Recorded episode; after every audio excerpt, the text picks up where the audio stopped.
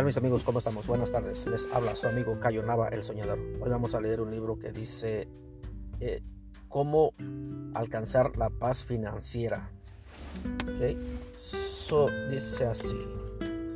Como ya vimos, la paz financiera es sumamente importante y solo se obtiene a través de estos siete pasos.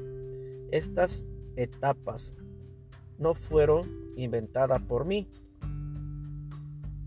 no son producto de un proceso de aprendizaje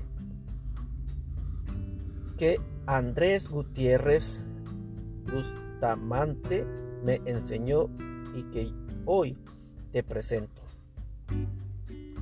Andrés, que es mi mentor personal financiero, y David Ramsey, uno de los líderes de finanza personal más importante en los Estados Unidos, crearon estos siete pasos y han funcionado para miles y millones de personas en todo el mundo, quienes han logrado salir de deuda y finalmente han alcanzado la tranquilidad financiera.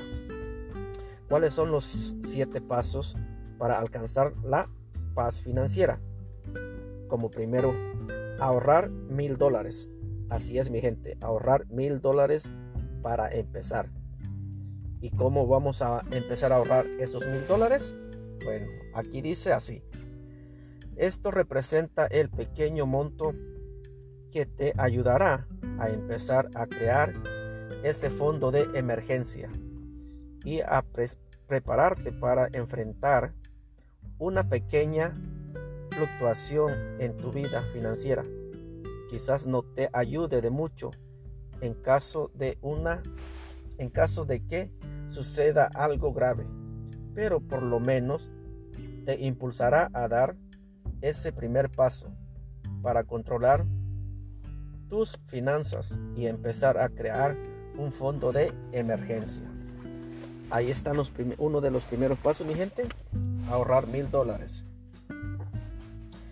También te ayudará a creer más en ti y a desarrollar la creencia de que tienes el control para salir airoso de situaciones financieras adversas.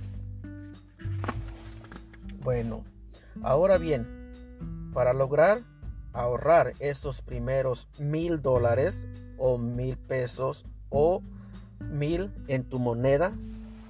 No sé a dónde te encuentres, a dónde estés escuchando este audio.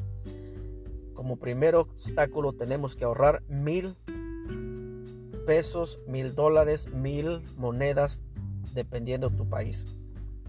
Existen tres pasos. Primero, recortar gastos. A lo mejor no necesitas pagar el gimnasio por ahora o no necesitas la televisión por cable. Lo importante es cortar algo no tan necesario de tu presupuesto y paulatinamente ahorrar esos mil dólares. Esto se tiene que hacer rápido, en menos de 30 días. Así que mi gente quiere entrarle al reto es ahorrar mil dólares en 30 días. Y estas fueron una de las ah, razones para hacer este reto. Como segundo, vende algo. Estoy seguro de que en tu casa hay algo que puedas vender o quizás hasta dos o tres cosas que te ayudarán a alcanzar rápidamente esta cantidad y la puedas guardar en una cuenta como un fondo de emergencia. Ahí está mi gente, todos tenemos algo en nuestras casas que no necesitamos, que nomás están ahí por mucho tiempo acumulando polvo. So hay que vender algo que tengamos en la casa que no necesitamos. Ese es el segundo paso. Tercer paso, trabaja en algo temporalmente. Ponte a repartir pizza o a trabajar en un restaurante, busca a alguien que te pueda contratar para hacer algo rápidamente donde ese dinero lo utilices para dar ese primer paso. Ahí está la segunda ah, razón, mi gente. Tenemos que buscar algo extra que podamos hacer para poder alcanzar esos mil dólares en 30 días. Sé que hoy en día es fácil juntar unos mil dólares en día. Ok. Después del país, dependiendo del país donde estés, puedes que no sean mil. Observa en esta tabla la cantidad correspondiente a tu país. Bueno, pues aquí tenemos país Argentina. Primer paso, 71 mil 721 pesos.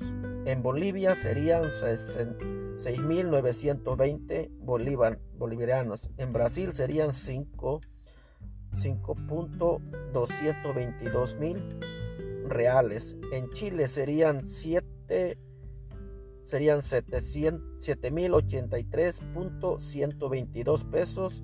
En Colombia serían 3,668 mil pesos. En Costa Rica serían 579.23 mil pesos a mi colones. En Cuba serían a mil siete pesos. En Ecuador serían a mil dólares. En Estados Unidos pues mil dólares. En El Salvador mil dólares. En España serían 8.701,35 euros. En Guatemala serían 7,668.04 quetzales. Ahí están las cantidades, mi gente, para esos países.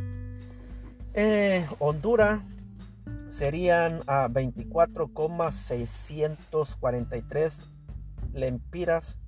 En México serían, en México, mis país, mi país originario, México, serían 22 mil 367,90 pesos.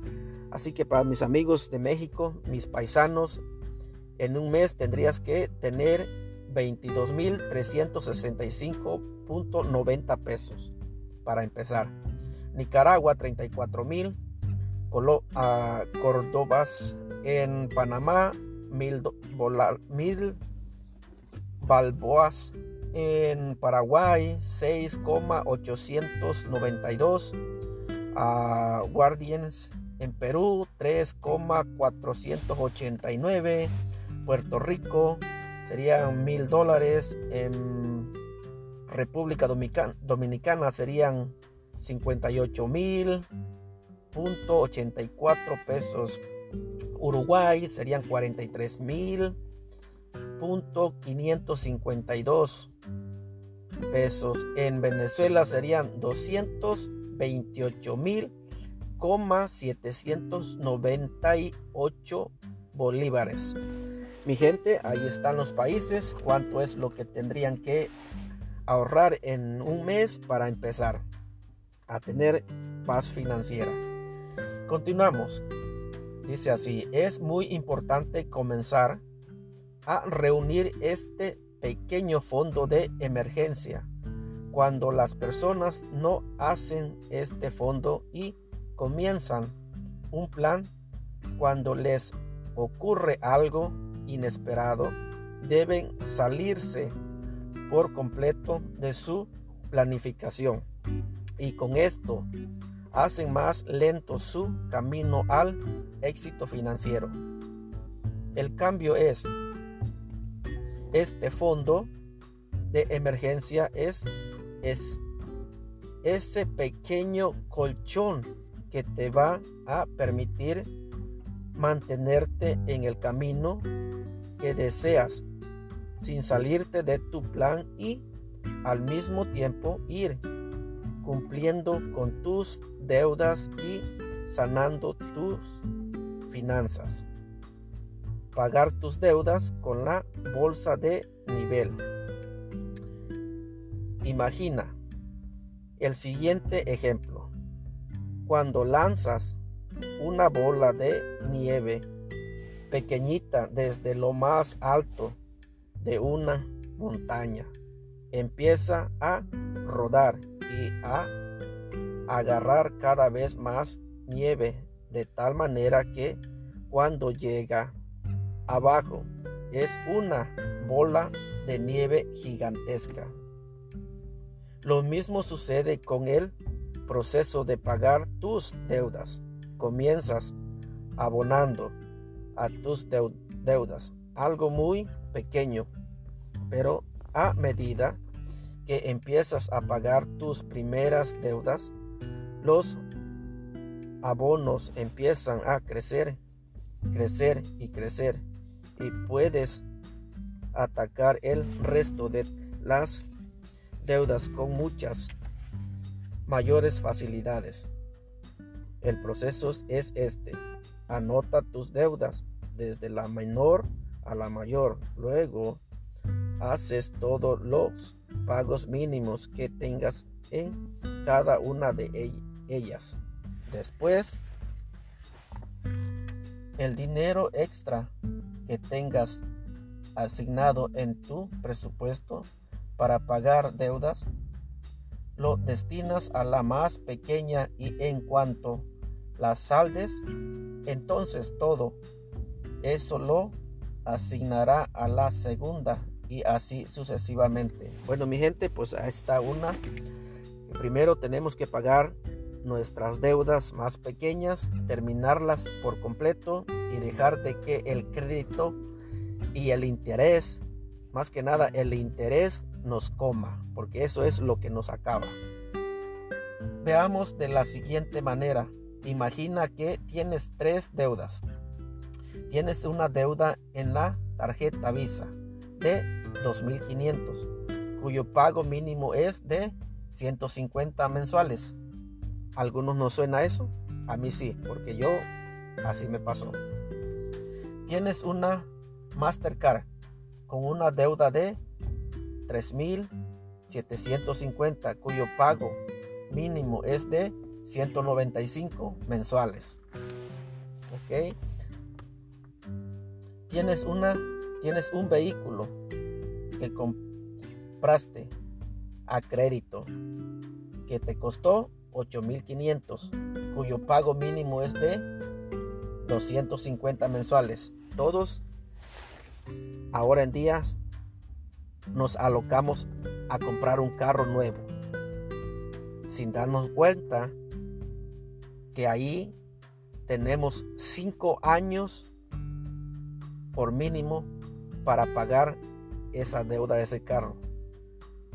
Y ahí es donde nos van acabando el interés. A mí me pasó. So lo primero que debes hacer es una lista de cada una de las deudas, así como te acabo de mostrar, para luego ir haciendo todos los pagos mínimos, es decir, de tu presupuesto pagas 150, 195 y 250. Ahora sumamos que en tu presupuesto tienes asignados 9 mil, tienes asignado 900 mensuales para las deudas y los tres pagos mínimos que acabas de realizar equivalente a 595. Por tanto, tienes un diferencial de 305 adicionales para asignarlo a las deudas. Ese dinero que sobra lo vas a destinar a la primera tarjeta de crédito, que en este caso es la tarjeta Visa, cuyo pago mínimo es de 150, más el sobrante de 305 que da un total de 455. Finalmente, al hacer este ese pago mensual, estarías pagando la totalidad de la tarjeta Visa en unos 4 o cinco meses.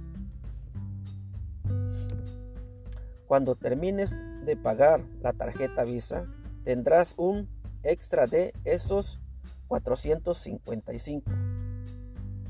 ¿Qué haces con ese dinero? No lo volvemos a gastar, ¿verdad? Se lo asignas a la siguiente tarjeta, a la Mastercard. Ahora bien, a la Mastercard, en lugar de solo abonarle el mínimo que era de 195 mensuales, le agregarás el remandente por lo que estarías pagando cerca de 700 mensuales en una tarjeta que terminarás de pagar dentro de unos seis meses. Al terminar de pagar esta deuda, te quedarías los 900 iniciales de tu presupuesto para pagar integralmente la última deuda que resta. Por lo tanto, en cinco meses adicionales, todas tus deudas quedarían saldadas. Después de que va, de que va a pasar, vas a tener cero deudas. ¿Cuál es resultado de esto? que de 12 a 15 meses habrás saldado todas tus deudas.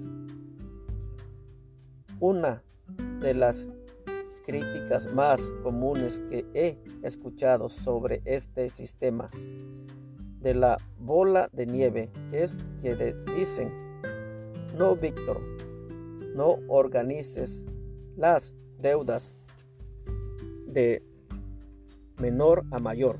Si no organiza las deudas de mayor interés bancario a menor interés bancario, porque la lógica y la matemática indican que si tienes un interés más alto, es mejor pagar esa deuda primero y después pagar las deudas que tengan menos interés.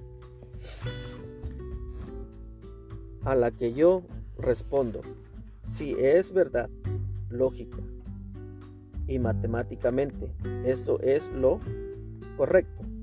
Pero la realidad es que, como mencioné antes, las finanzas personales son más personales que finanzas. Son aún juego emocional y no un juego de matemáticas. Comprender, comprender, comprenderlo es la clave. Por ser un juego emocional, cuando una persona coloca en su lista la deuda de mayor interés a menor interés, si la primera o la segunda deuda es muy grande y la persona tiene que pasar dos o tres años para pagar una u otra, hay un problema. Una probabilidad altísima de que se desanime en el camino. Cuando organizas las deudas de menor a mayor, aunque quizá el interés más alto no sea el de la primera, solamente con el hecho de pagarlas poco a poco, de poder trazar, trazarte un límite y darte cuenta de que no le debes nada a Visa ni aún a ti ni a la abuela, ni a un amigo. Ese efecto psicológico de ganar, reprogramar tu mente y te da energía y entusiasmo para seguir en el proceso de la bola de nieve. por esa razón estoy plenamente convencido de hacerlo de esta manera. ¿Por qué? Lo he probado y he visto que es mucho más importante en las finanzas personales utilizar sistemas que te motiven en lugar de sistemas en lugar de sistemas que sean matemáticamente lógicos. Porque al final tal como lo he mencionado todo es un juego emocional. Aquí no estoy incluyendo la casa esto no incluye la hipoteca. Si la tienes, se trata de todas las deudas que no tienen que ver con la hipoteca y que deberías pagar para ser una persona no cero deudas. Crea tu fondo de emergencia. Ya ahórrate los primeros mil luego con esfuerzo empieza. Bueno, mi gente, aquí paramos con esto. Esto fue uh, una de las uh, de los libros que empezamos a, a, leer y el capítulo se llama Los siete pasos para alcanzar la paz financiera. Eh, ciertas cosas de este libro Ah, la puse en práctica y en realidad me funcionó cuando recién tuve la oportunidad de encontrar el libro de, uh, de este uh, de Víctor. Y leí este libro. En realidad es bastante bastante fascinante. Te enseña lo más básico que todos deberíamos de hacer. Hace unos años atrás tenía yo bastante deudas, tenía bastante cosas que en realidad no eran esenciales, no eran importantes. Y desde que empecé a recortar cosas no importantes en mi vida, he visto el cambio.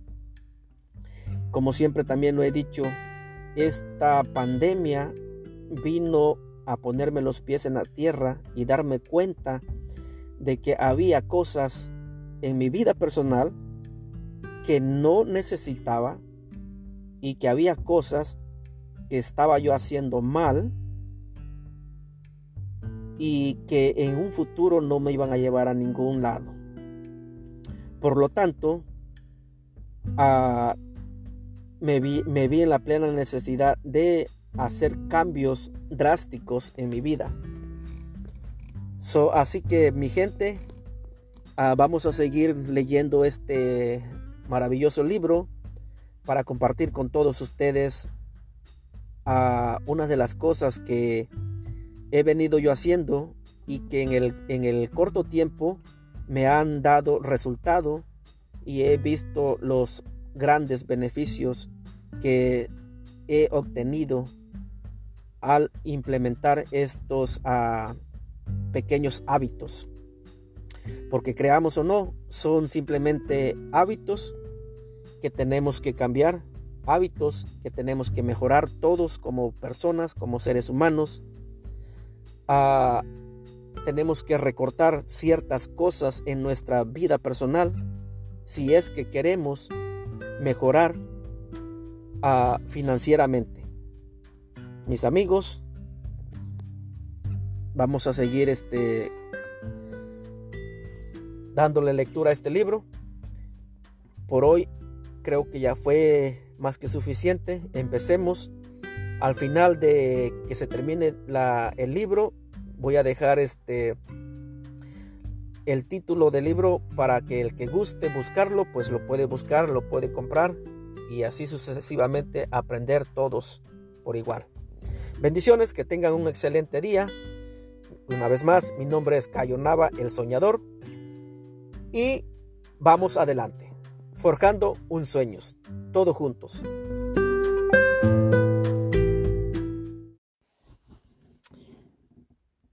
Crea tu fondo de emergencia. Ya, ahórrate los primeros mil dólares. Luego, con esfuerzo, empezaste a pagar todas tus deudas. Según el ejemplo anterior, teníamos 900 mensuales y continuaste hasta lograr la libertad de todas tus deudas en un periodo de 12 a 18 meses. Ahora tienes por lo menos 900 libres. Seguramente un poco más porque has disminuido tus gastos. Has aprendido ajustar tu presupuesto. Y lo mejor, te han aumentado el salario. En este tiempo, o también tu negocio ha crecido y ese dinero lo, lo empiezas a ahorrar hasta crear de tres a seis meses de gastos. No de ingresos, sino de gastos. En el fondo de emergencias. Después de llegar al paso 3, ya tendrás un gran camino andado. El problema es que la mayoría de las personas no tienen por lo menos mil ahorrados. Estas están en deudas, están endeudado y casi nadie tiene un fondo de emergencia de tres a seis meses. Si lo logras, esas tres cosas, si te propones que en los próximos 12 a 24 meses vas a llegar a este tercer paso. Vas a estar en la posición que muy pocos gozan en sus finanzas personales. Tener tranquilidad. Invierte el 15% de tu ingreso en jubilación. El 15% de todos lo que ganas debe destinarse a tu retiro. Invertirlo en tu fondo de jubilación. Dependiendo de cada país, hay diferentes opciones de esta manera. Asegúrate. De esta manera aseguras un futuro sin sobresaltos. Como ven mis amigos, este está muy importante, cosa que la mayoría de nosotros los latinos no hacemos, es tener un fondo de retiro o tener algo, algo para cuando nosotros ya no podamos ah, trabajar, cuando nosotros ya no podamos ah, sostenernos por sí mismos. La mayoría de nosotros estamos esperanzados a que nuestros hijos nos ah, sostengan después de un cierto tiempo. Pues aquí estamos viendo algo distinto. Continuamos. Ahorra e invierte en fondos para la universidad de tus hijos. En los Estados Unidos, la educación universitaria es muy costosa. Hay muchos países donde es más económica y no es necesario este paso pero si estás en la tierra del tío Sam, o sea, en Estados Unidos, o en uno de estos países donde la educación es costosa, es importante que empieces a ahorrar también para la educación de tus hijos, con el propósito de que cuando llegue el momento de ir a la universidad, tengas los medios para ayudarlos financieramente, para que ellos también continúen su camino al éxito. Otro punto más, mi gente, como verán, aquí es algo que no solemos hacer la mayoría de los latinos. Bueno, digo la mayoría porque yo me incluyo. En realidad, yo no había ahorrado para la universidad de mis hijos. Hoy en día, en este año 2023, tengo ya un hijo en la universidad que jamás me puse yo a pensar en ahorrar para su universidad. Tengo otros dos que aún no entran a la universidad, cosa que ya le estoy haciendo su pequeño ahorro para cuando ellos lleguen a la universidad. Gracias a estos libros que estoy leyendo hoy en día. Continuamos. Paga la casa a velocidad relámpago, o sea, si tenemos alguna deuda de alguna casa o alguna deuda grande. Como verán, ahorra. Si puedes empezar a pagar la hipoteca de tu casa a una velocidad mayor en caso de que en tu plan de vida esté el tener una casa. Aquí es cuando empezarás a pagar la hipoteca a alta velocidad.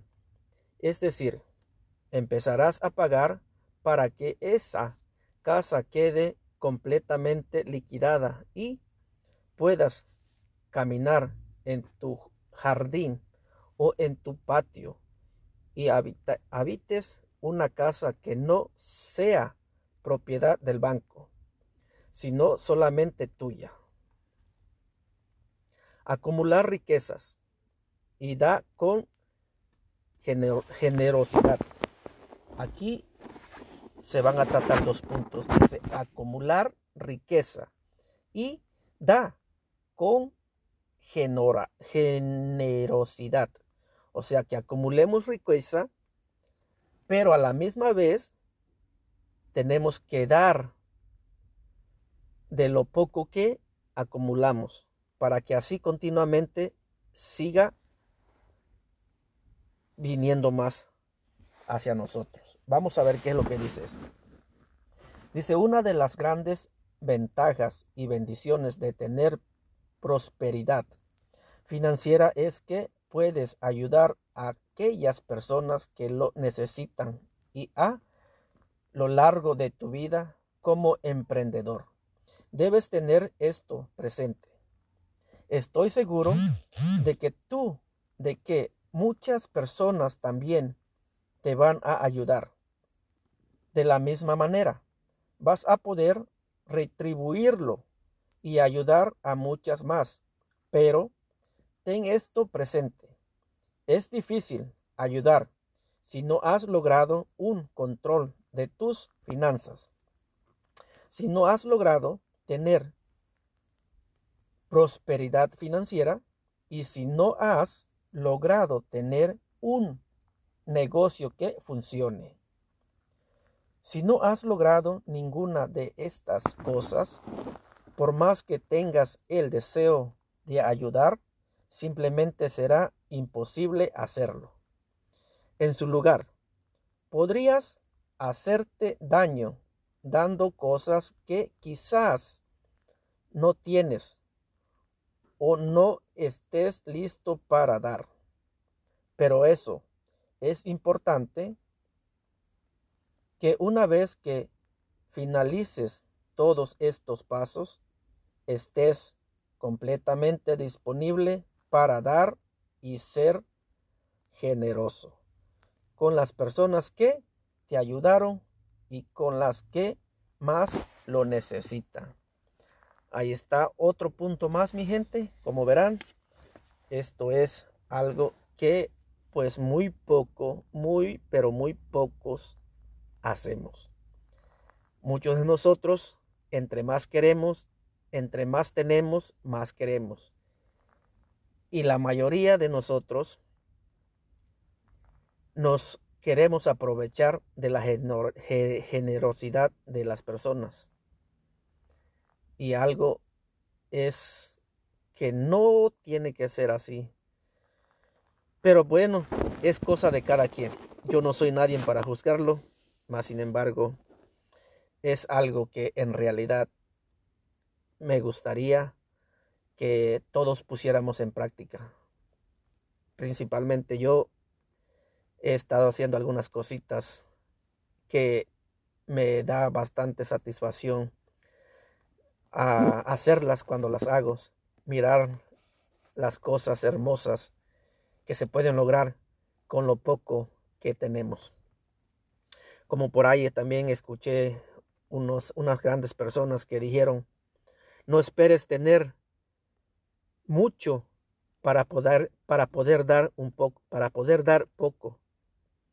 O sea, que no esperemos tener todo para poder dar. Demos de lo poco que, que tengamos. De lo poco que tengamos, de eso mismo hay que dar para que así también podamos recibir. Mi gente, vamos a entrar al capítulo 4 y el capítulo 4 se llama, dice, la psicología del emprendedor. Esto será para el próximo capítulo. Bendiciones, que tengan un excelente día y un fuerte abrazo de su amigo Cayo Nava el Soñador. Muy bien, vamos a continuar hoy. Estamos en el capítulo 4, dice la psicología del emprendedor. Y empezamos.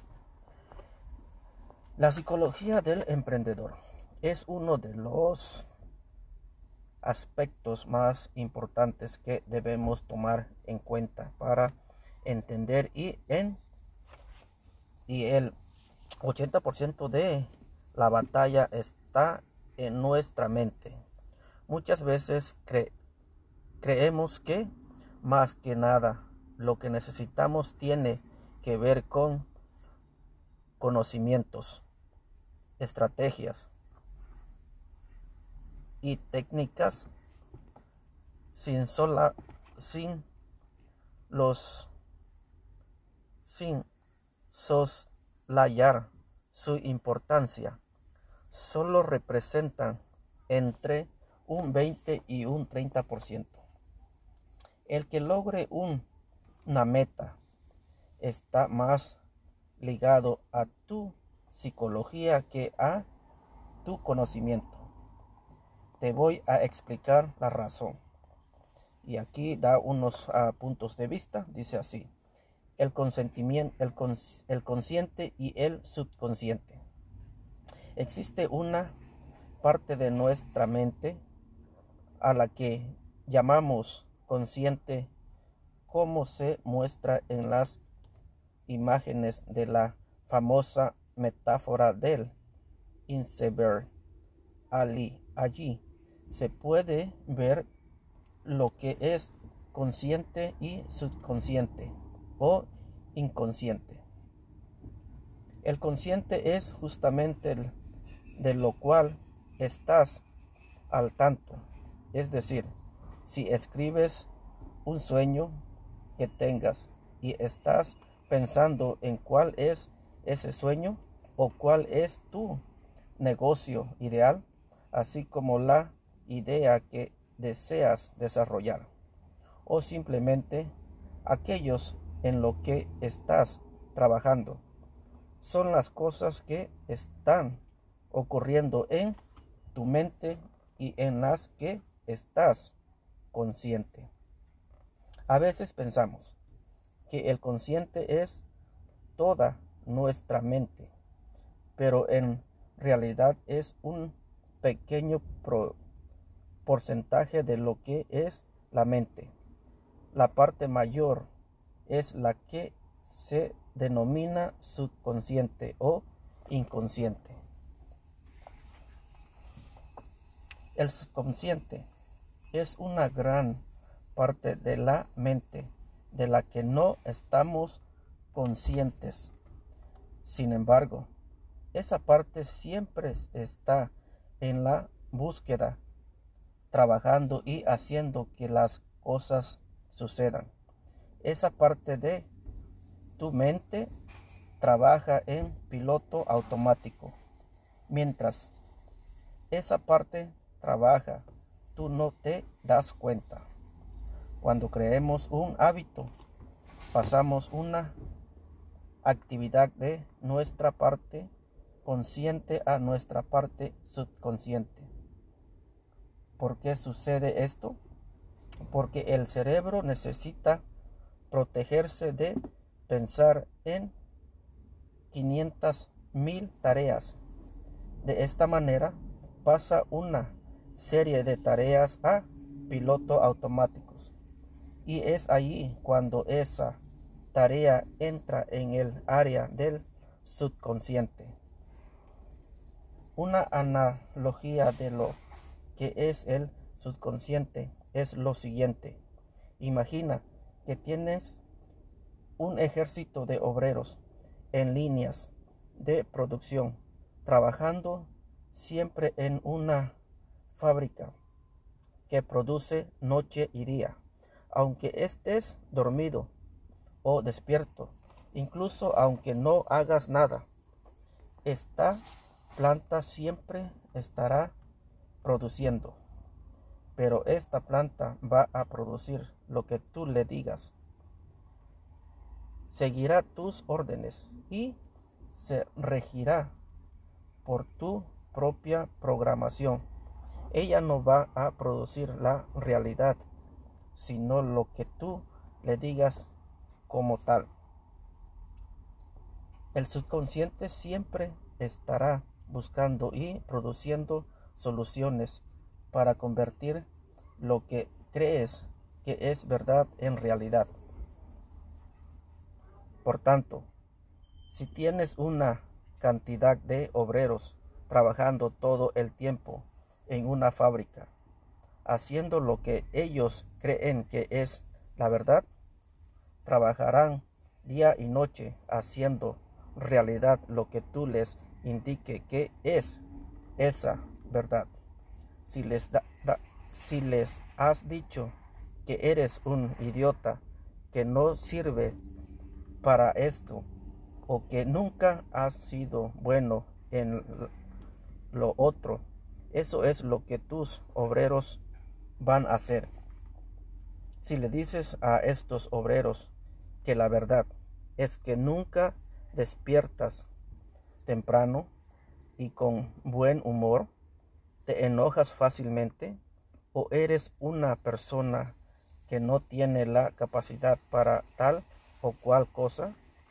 E igualmente que no necesite para esto o aquello.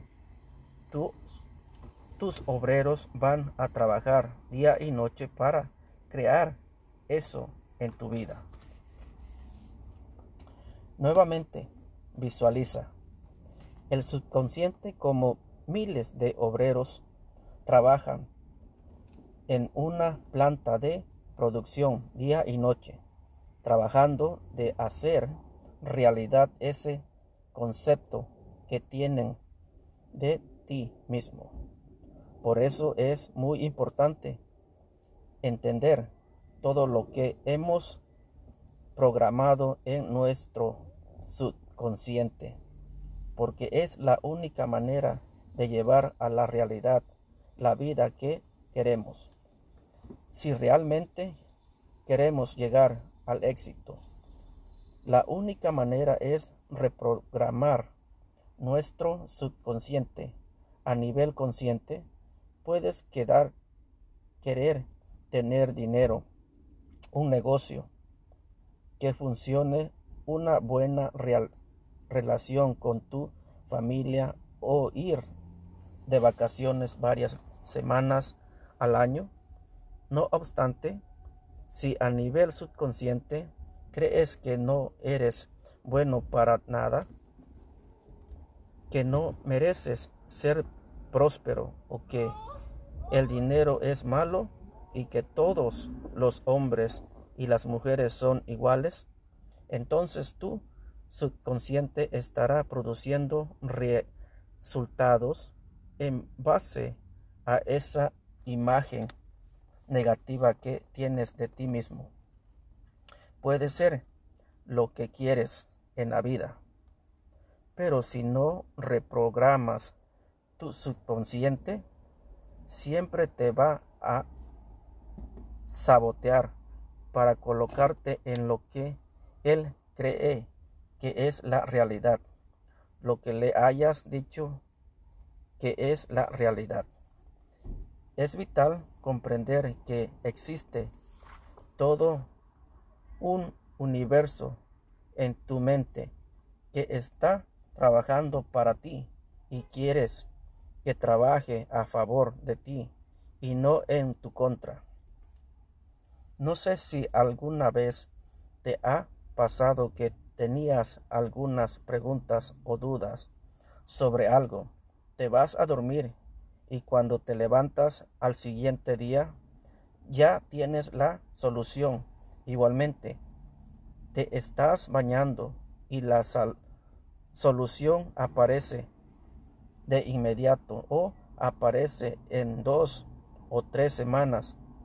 De la misma manera, tal vez estabas buscando algo que sentías que tenías en la, en la memoria, pero no lograbas recordar.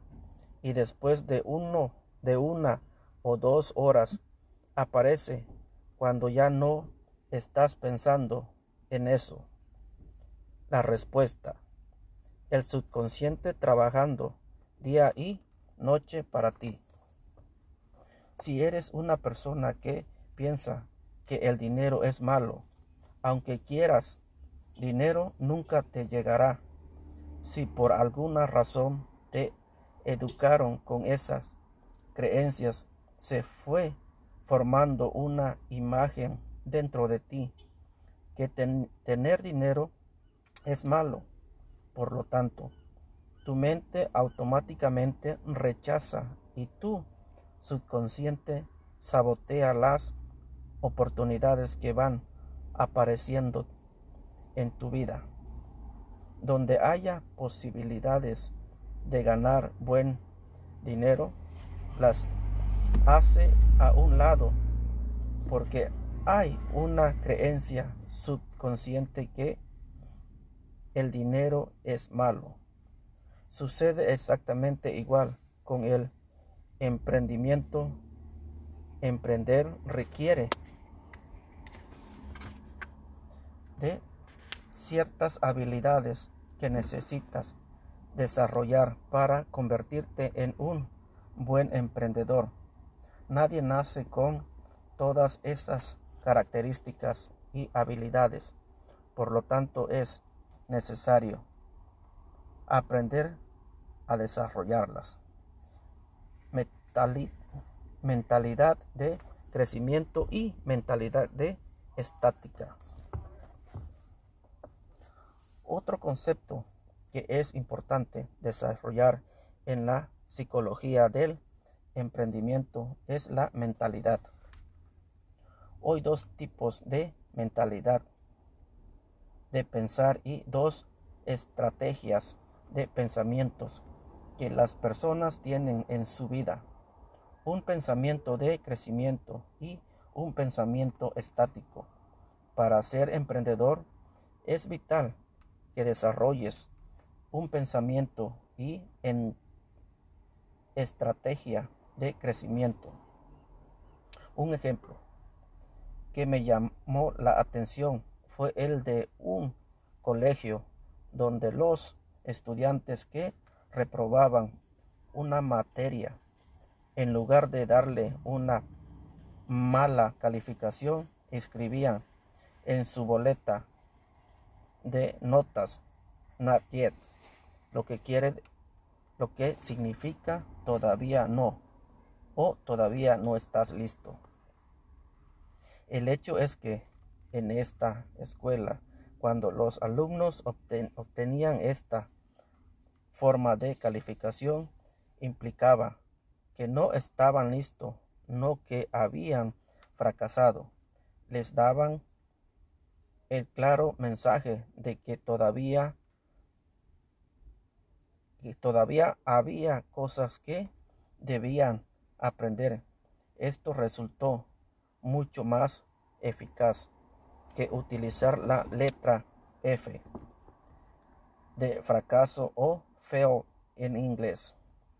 Este ejemplo demuestra la existencia de los dos tipos de mentalidad, una estática y otra de crecimiento. En la mentalidad de crecimiento, las habilidades se adquieren con trabajo duro, es decir, el desarrollo de una convicción a nivel consciente y subconsciente de que solo con trabajo y esfuerzo se desarrollan. Por otro lado, una persona con una mentalidad estática piensa que las habilidades las tienes o no las tienes. Naciste con las habilidades o sin ellas. Eres bueno en algo o simplemente no lo eres. Sin embargo, una persona con mentalidad de crecimiento sabe que cualquier habilidad que quiera desarrollar en la vida deberá lograrla con trabajo duro y disciplina. Una de las experiencias que me ayudaron a desarrollar este tipo de mentalidad fue aprender música. Empecé a estudiar música tarde en la, en la vida. Normalmente se comienza a practicar entre, los, entre las edades de 7 y 8 a 9 años y yo empecé a los 18 años. Cuando empecé a estudiar piano me di cuenta de que mis dedos eran torpes. Para mi habilidad motora, tocar el piano era algo desconocido. Las prácticas eran frustrantes, llenas de errores y notas distorsionadas.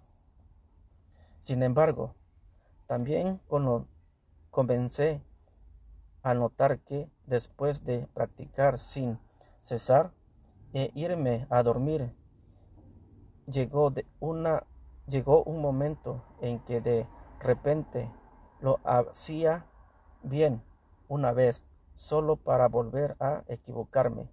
Luego tocaba bien dos, tres y cuatro veces.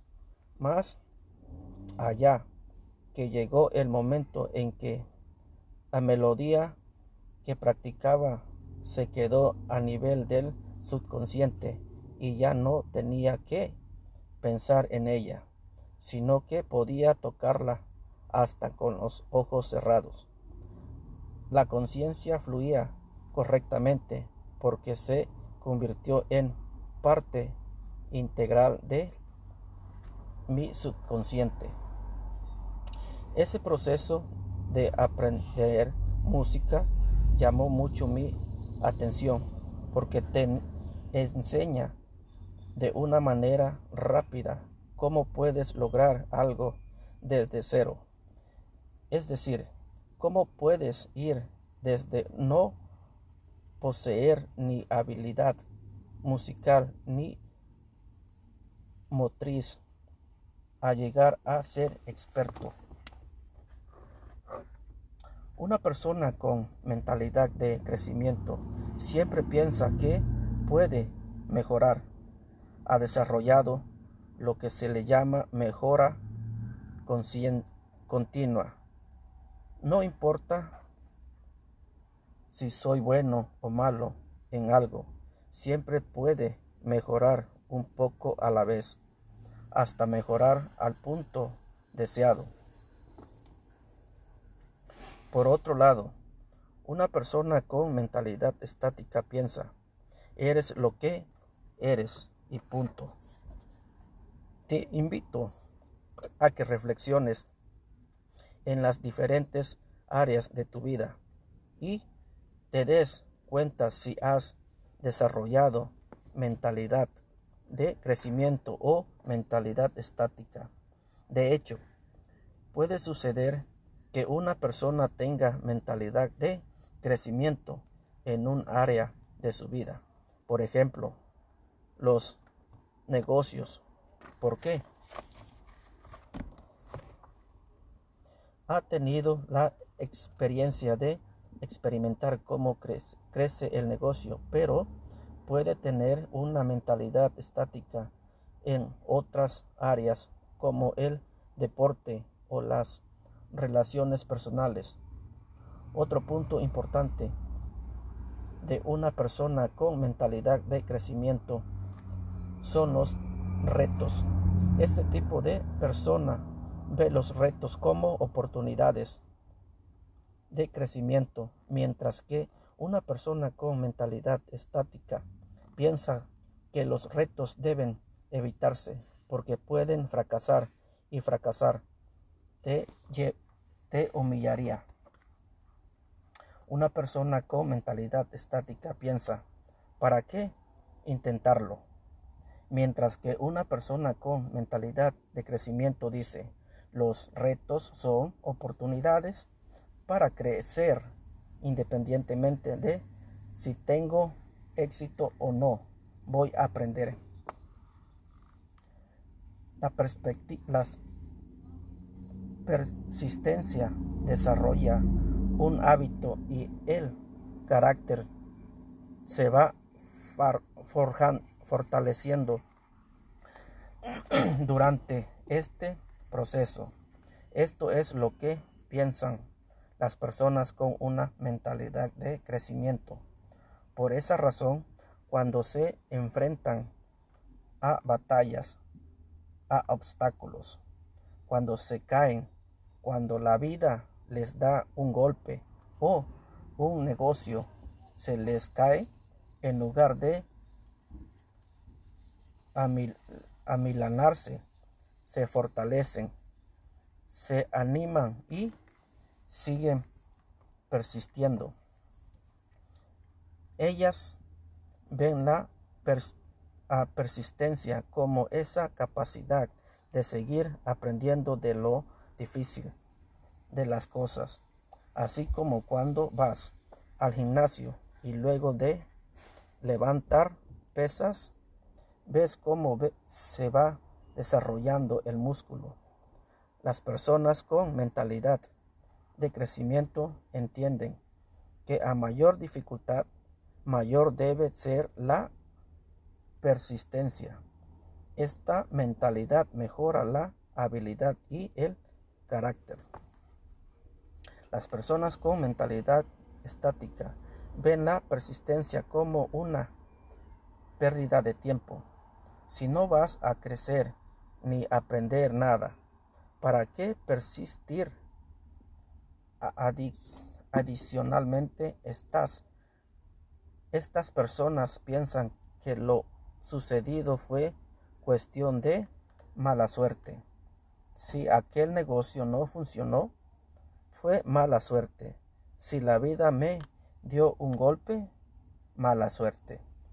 Y así sucesivamente en todo lo que intentan.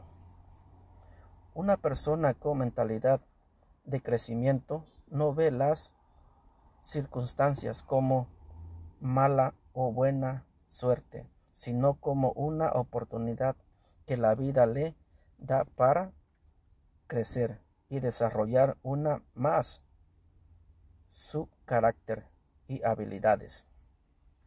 Para las personas con mentalidad de crecimiento, el esfuerzo es indispensable. Ven el esfuerzo como un vehículo que las lleva a nuevas a nuevos horizontes con la capacidad y la habilidad que obtendrán. Por el contrario, las personas con mentalidad estática siempre buscan el camino de menor esfuerzo porque piensan que no deben esforzarse en crecer, sino ir en busca de lo mínimo para salir del paso y tener, terminar la tarea para volver a su rutina. La persona con mentalidad de crecimiento piensa que las oportunidades que le dan otras personas son útiles y necesarias. Ellas generan ambientes donde evitan a otra, otras a dar sus opiniones porque esto revela sus puntos negativos y ciegos. La retroalimentación es para ellas un regalo, una gran oportunidad de que alguien más les diga lo que no logran ver y por ende es un escalón más para mejorar y crecer. Por su parte, una persona con mentalidad estática piensa que las opiniones ponen de manifiesto sus fallas y crea una situación negativa que la deja expuesta. Para este tipo de personas, la retroalimentación es negativa. Reaccionan mal ante ellas. Sienten que las han atacado y que las están humillando ante el mundo. El último ejemplo que expondré sobre la diferente entre una mentalidad estática y de crecimiento es que en esta última se sabe que los fracasos enseñan, es decir, que permiten aprender sin importar si algo se hizo mal en el proceso, porque algo definitivamente se aprende. En consecuencia, quienes mantienen una mentalidad de crecimiento se preparan mejor para el segundo intento. En cambio, las personas con mentalidad estática se, desmotivan, decaen por el fracaso ellas lo intentaron y fracasaron, al igual que le ocurre a quien tiene una mentalidad de crecimiento. Sin embargo, como para ellas no hay nada que aprender, no hay crecimiento ni nada bueno de la experiencia. De inmediato ponen pretexto y se desmoralizan. Siempre recuerda que un fracaso es solo un fracaso si haces de ellos pretexto tus aliados, pero si ese aliado es el aprendizaje, te acercará más al éxito. Bien, aquí dan unas muestras de acerca de mentalidad estática y mentalidad de crecimiento. Voy a mencionar unas cuantas. Dice la habilidades, mentalidad estática. Las habilidades las tiene o no las tienes. Eres lo que eres y punto. Los retos deben evitarse porque puedo fracasar. La persistencia es una pérdida de tiempo, tengo mala suerte. Buscar el camino de menor esfuerzo. La retroalimentación muestra al mundo mis fallas, me humilla y me pone a la defensiva. Los fracasos me desmotivan. Mentalidad de crecimiento. Dice así, las habilidades se adquieren con trabajo duro. Siempre puedes mejorar. Los retos son oportunidades para crecer. La persistencia desarrolla tu habilidad y tu carácter. El esfuerzo es indispensable. La retroalimentación es útil y revela mis puntos ciegos. Los fracasos me enseñan. Ahí están uno de los puntos, mi gentes, para seguir luchando por lo que uno quiere. Hay varias cosas que pueden suceder cuando nos esforzamos. Continuamos. A lo largo de la vida tendrás experiencias que te llevan a la mentalidad estática, a desmotivarte y decaer. Por eso es importante que entiendas las, diferentes, las diferencias entre ambas mentalidades para que puedas abandonar una e instalarte en la otra. Tú puedes ser lo que quieres ser, convertirte en un gran emprendedor y más solo aprende a mantenerte en una mentalidad de crecimiento para que crezcas con cada experiencia con cada experiencia vivida, sea buena o sea mala. Porque digo que puedes convertirte en lo que quieras, porque existe un proceso que te lleva desde donde estás a un nivel de maestría por maestría. Me refiero a un nivel de conocimiento donde has aprendido la experiencia, la intuición y todo lo que necesitas aprender para reprogramar subconscientes. Las experiencias de nuestra vida, incluyendo triunfos y fracasos, dejan todas sin excepción una enseñanza. Lo importante es llegar a esa etapa donde todo ese conglomerado paseo y se integre a nuestro subconsciente. Cuando esto ocurre de manera automática, es un indicador indicativo de que estamos creciendo y tomando las decisiones correctas que son definitivamente nuestro objetivo para triunfar las cuatro etapas para desarrollar maestría en el emprendimiento. Y aquí da unas muestras. Vamos a leer unas cuantas. Dice motivación, etapa inicial, errores.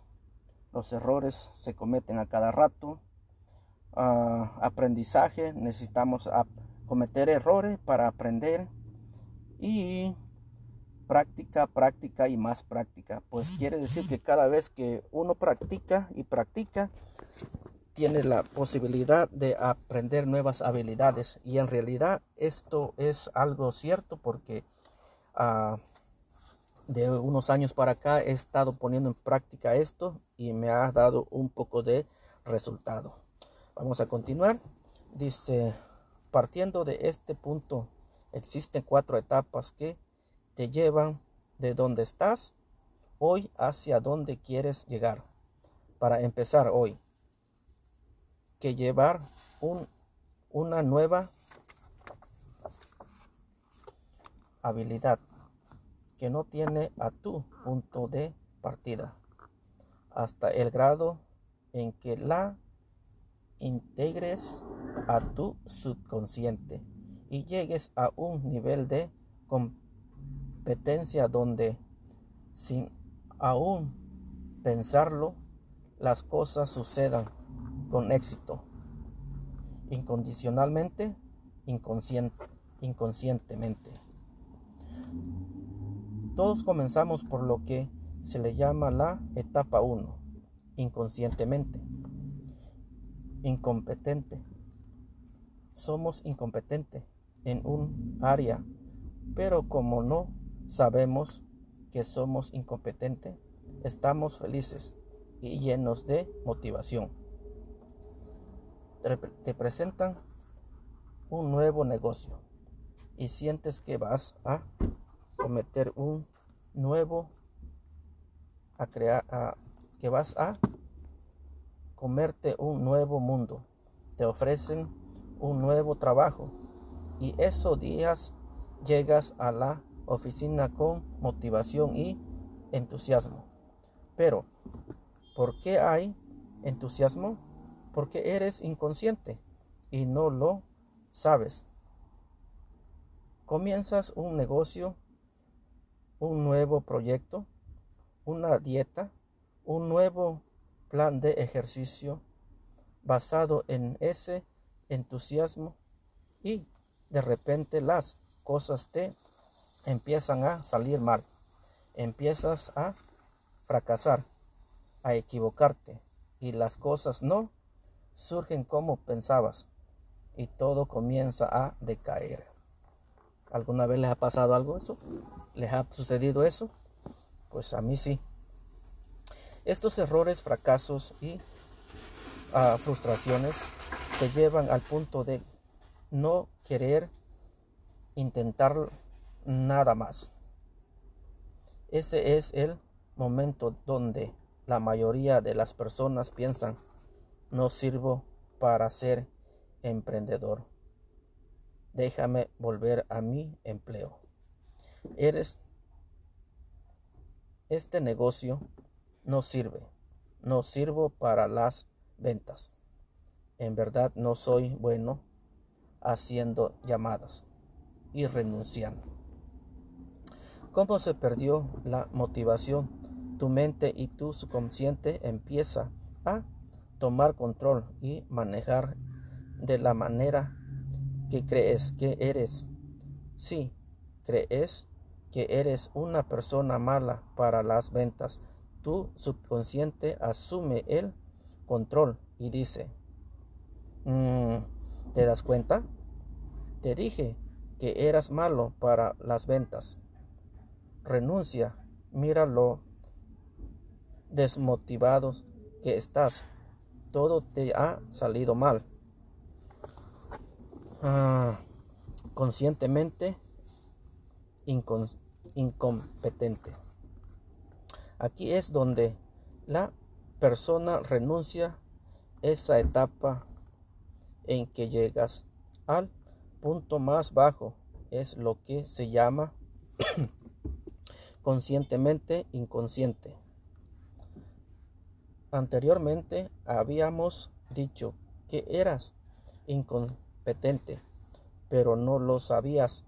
Ahora eres inconsciente y lo sabes.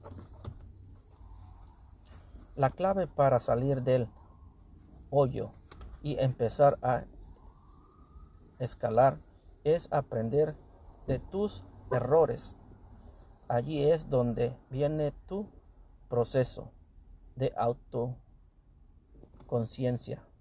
Proceso donde en vez de renunciar dices cosas como no soy bueno en esto o aquello todavía.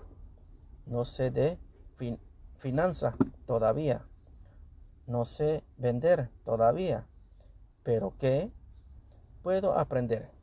Voy a buscar un mentor.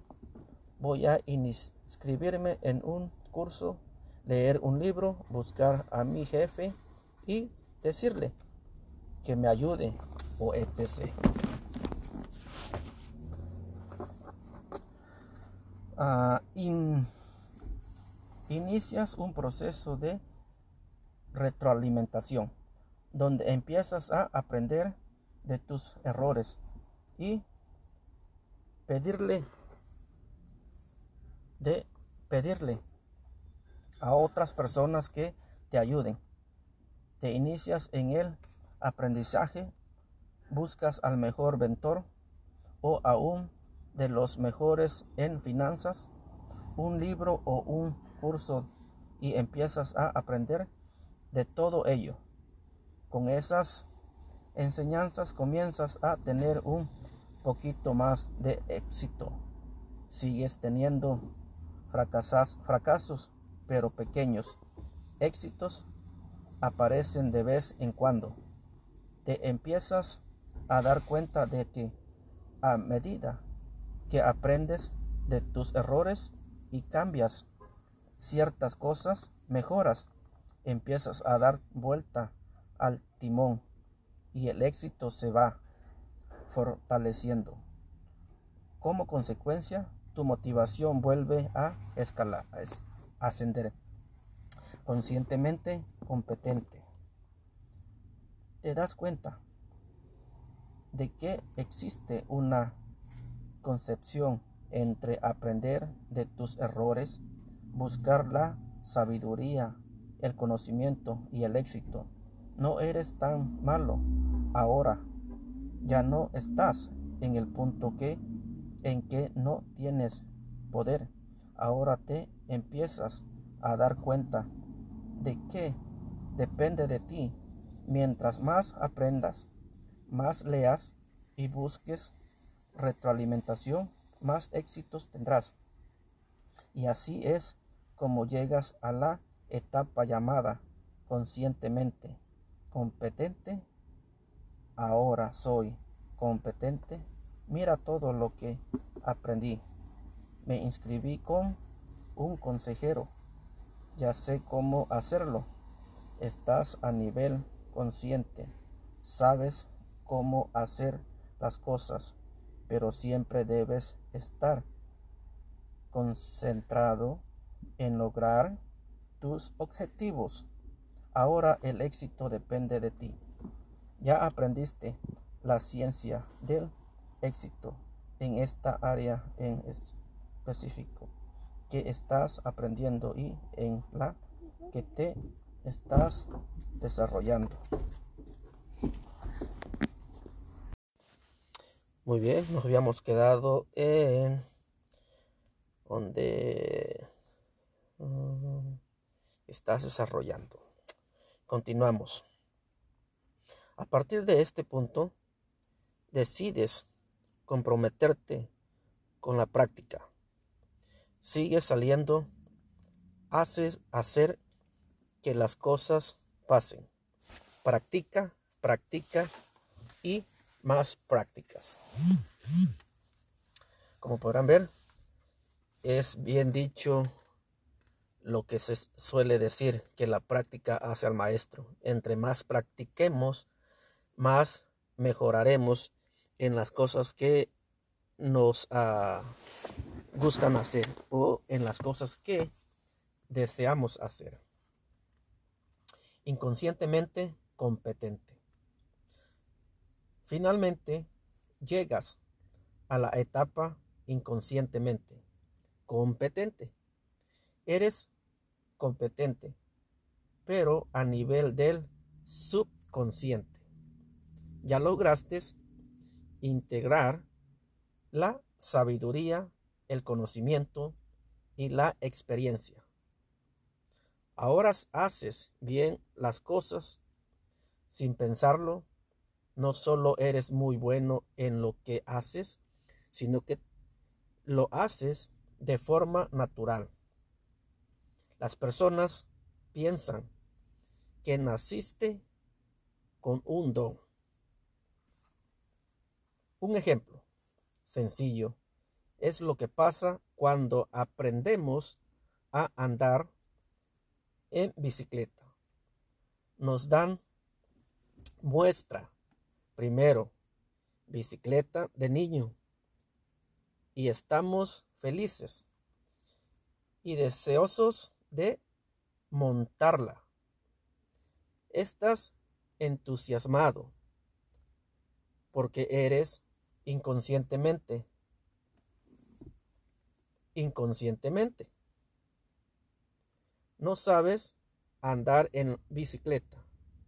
Y lo que es peor, no sabes que no sabes. Has visto a otros niños andar en bicicleta y piensas que ellos que es sencillo. Eres feliz en el momento en que te la dan. Sin embargo, cuando te montas, te caes, te raspas una rodilla y te haces un moretón las cosas cambian. te empiezas a dar cuenta de que no puedes mantener el equilibrio y tu motivación empieza a decaer hasta el punto en que piensas que no puedes y que no sirve para andar en bicicleta. Todos hemos pasado por algo así, bien sea con la bicicleta, al aprender a manejar un vehículo o con cualquier otra habilidad que hayamos desarrollado. Ese es el proceso normal. Muy bien. Ahora bien, si aprendemos de nuestros errores y alguien te ayuda y te dice, no te preocupes, mantén el volante derecho, pedalea, confía, los resultados comienzan a ser positivos. De repente puedes andar 10 metros sin caerte, pero si caes, tendrás el suficiente entusiasmo para decir, ya casi lo logro. Luego aprendes a andar una curva, después aprendes a andarle a los pedales y te atreves a hacer cosas más arriesgadas. Logras llegar a la etapa conscientemente competente. Ahora puedes montar bicicleta. Puedes darle la vuelta a la manzana sin caerte y comienzas a tener más confianza. En esta etapa, tu mente está consciente, concentrada, está pensando en el volante, en el freno, en, los pedales, en prepararse para la curva o etc. Estás conscientemente trabajando porque ya lo aprendiste a hacer. Sin embargo, llega el momento donde andas en bicicleta mientras ves el cielo y te ríes con un amigo. Todo sin pensar y sin caerte. La bicicleta se integra a tu subconsciente y ya no tienes que pedalear nunca más. Un simple, sencillo ejemplo de la bicicleta. Nacemos y no sabemos andar bicicleta, pero aprendemos. Entonces, ¿por qué ahora nos da miedo arriesgarnos a lo desconocido o a lo que no sabemos? ¿Por qué no nos arriesgamos a aprender de las cosas que no sabemos hacer? Mi gente, unos ejemplos sencillos que la vida nos da día a día. Bueno, continuamos mis amigos. Este proceso no solo funciona con una bicicleta, sino con cualquier habilidad en la vida. Recuerdo haber visto cuando era recién llegado a Procter Gamble.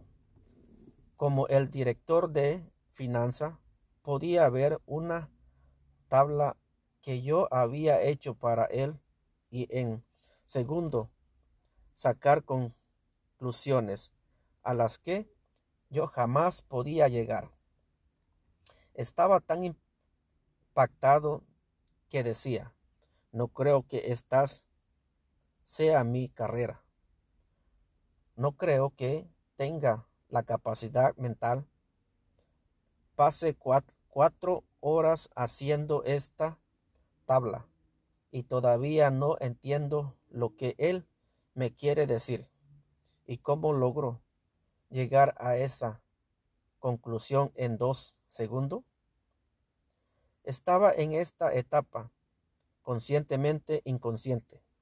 Sin embargo, a medida que me empecé a someter a decenas de tablas de finanzas y a diferentes modelos de negocios, comencé a integrarlo en mi subconsciente y en cuestión de tiempo comencé a ver esas revelaciones automáticamente. Mi deseo es convertirte e inspirarte de que puedes ser lo que quieres, lo que quieras ser.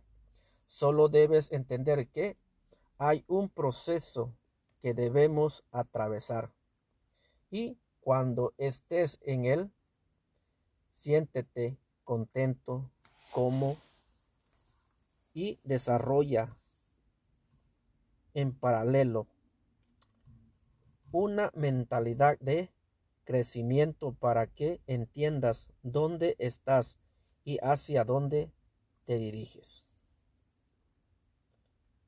Los patrones ah, Los patrones neuronales.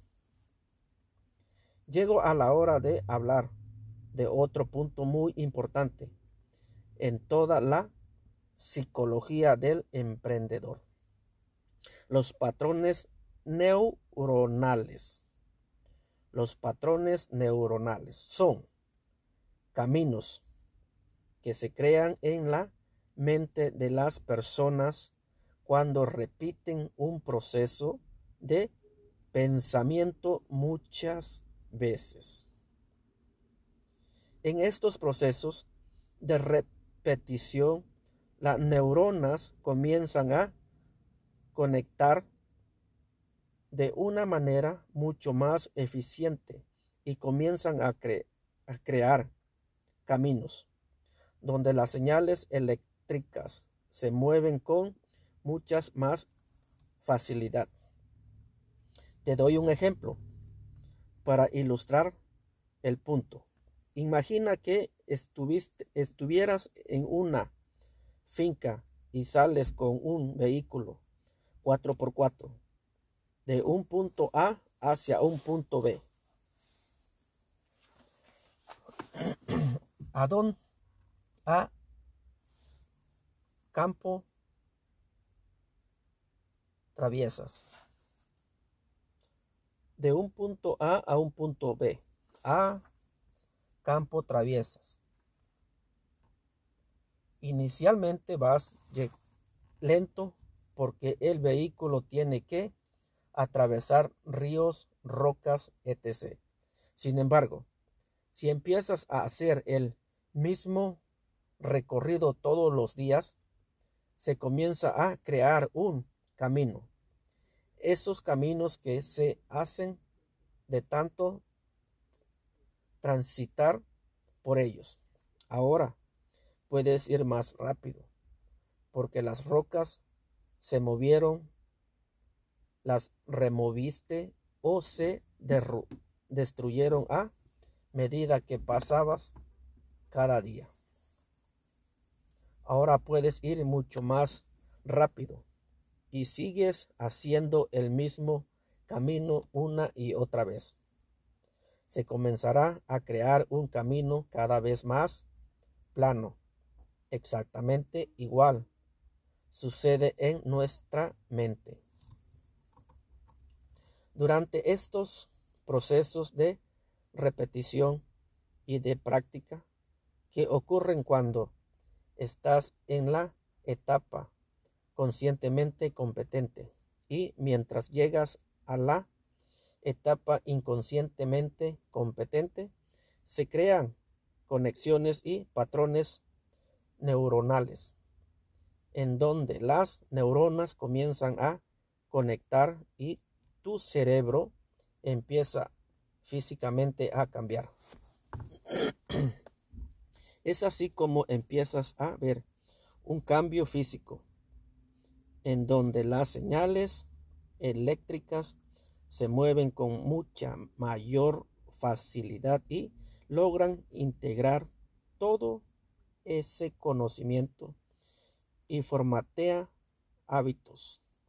Por eso es posible lograr llegar a conclusiones con tan, sola, con tan solo ver una información rápidamente o decir algo nuevo en una conferencia o pocos segundos de haber comenzado.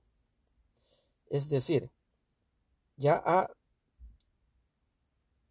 nivel inconsciente tenías todo el proceso conectado y en funcionamiento, porque estuviste practicando por semana, meses y años, hasta llegar a un punto de integración inconsciente por completo.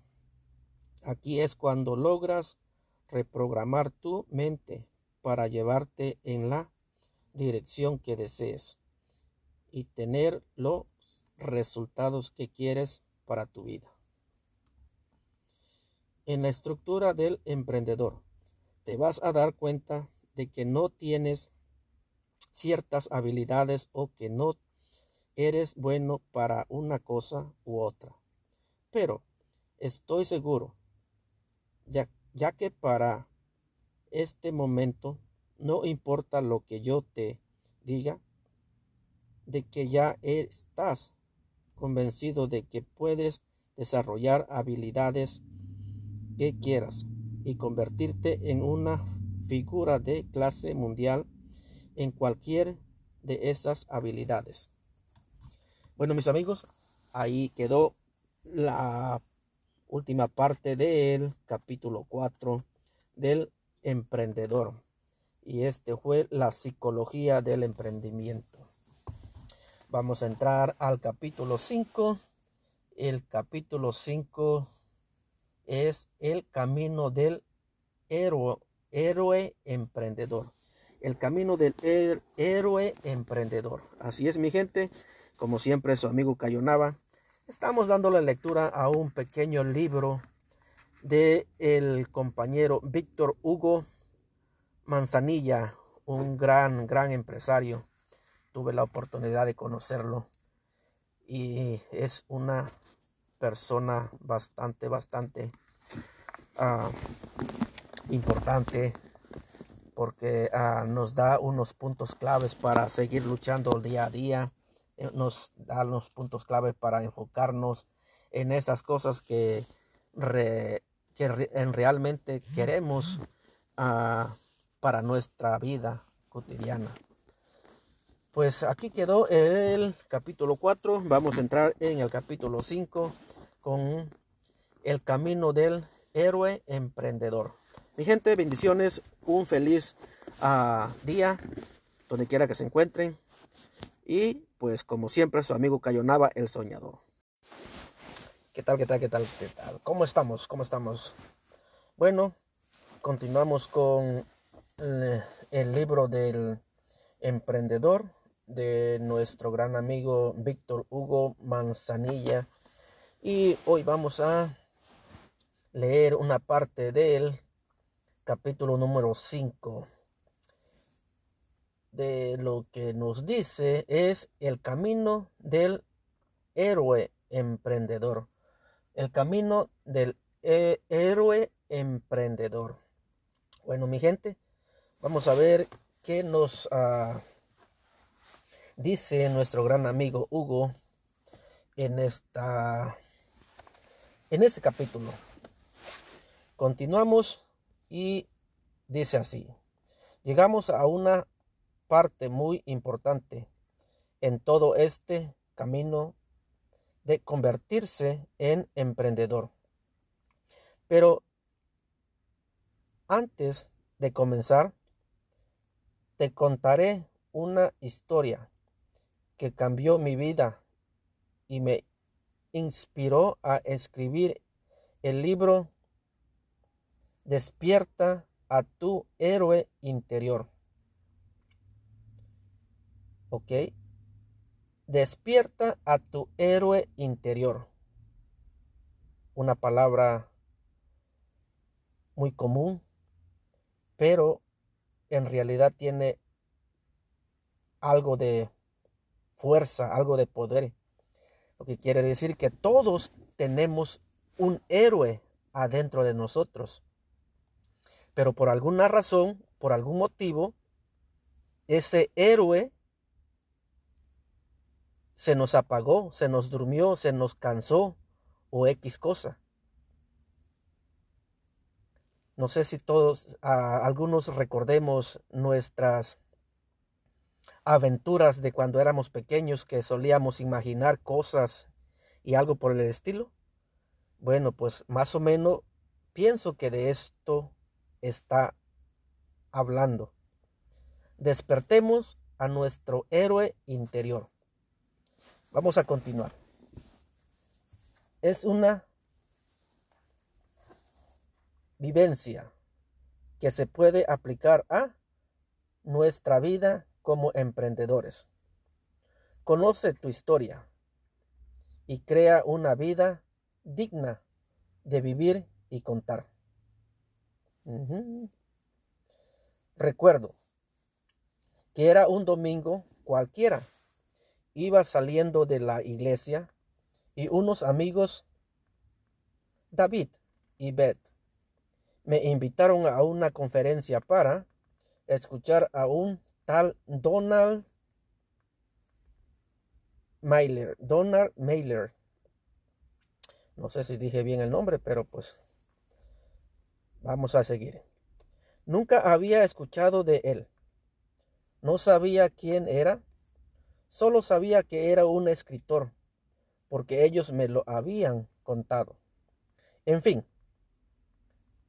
no tenía nada que hacer y decidí acompañarlos. David me seguía contando más de Donald, Donald Miller en el camino. Era un escritor que había lanzado un libro llamado tal como el jazz, que figuró entre los más vendidos del New York Times, por lo que el autor se hizo muy famoso siendo aún joven. Llegamos a la al teatro y comencé a escuchar su historia. Gracias al éxito del libro, unos directores de Hollywood lo contrataron para decirle que querían hacer una película de su vida inspirándose en el libro. Donald aceptó la propuesta y estos sinastras viajaron a Oregon, donde vive Miller para dar los primeros pasos con el guion y la película. Donald relató que con el tiempo comenzó a darse cuenta de que esta gente cambió ciertos detalles de su vida y al principio no le importó, no le importó mucho, pero los cambios se hacían cada vez más notables al punto de ser una película totalmente distinta al relato suyo en el libro, tal como el jazz. Era sus resemblanzas, una especie de autobiografía, por lo que los cambios por lo que los cambios que incorporaron a la adaptación cinematográfica reflejaban una vida totalmente distinta a la de su relato en el libro. Hicieron cambios tan importantes como el lugar donde había trabajado de pequeño, la relación con sus padres y muchos otros hechos de su historia. Entonces, él decidió pararlos y decirles, un momento, ¿por qué están cambiando mi historia? ¿Qué tiene de malo? Mi familia y mis amigos van a ver la película y van a darse cuenta de que ustedes cambiaron gran parte de mi historia. ¿Por qué cambian mi historia? Les preguntó. Entonces, este par de directores de Hollywood se miran uno al otro, respiran hondo, dirigen su mirada hacia Donald y le dicen, Donald, tu vida resulta aburrida. Necesitamos hacerle cambios para que sea una historia emocionante, para que cuando la gente vaya a ver la película no se salga de la mitad, no se salga de la mitad de la película. Muy bien, mis amigos, como verán, aquí hay una cosa muy importante. Bueno, absolutamente son dos. Este gran amigo dice que relató la, historia de su vida, o sea, lo que él le había pasado, lo que él vivió desde pequeño y toda la cosa. Lo escribió y los actores quisieron hacerle una película, pero en realidad cambiaron parte de, su, de su vida. ¿Cuántos de nosotros nos pasan cosas en nuestra vida cotidiana? Y en realidad queremos esconder las cosas que nos pasan, sean buenas o sean malas. Las queremos esconder. Y este amigo hizo todo lo contrario.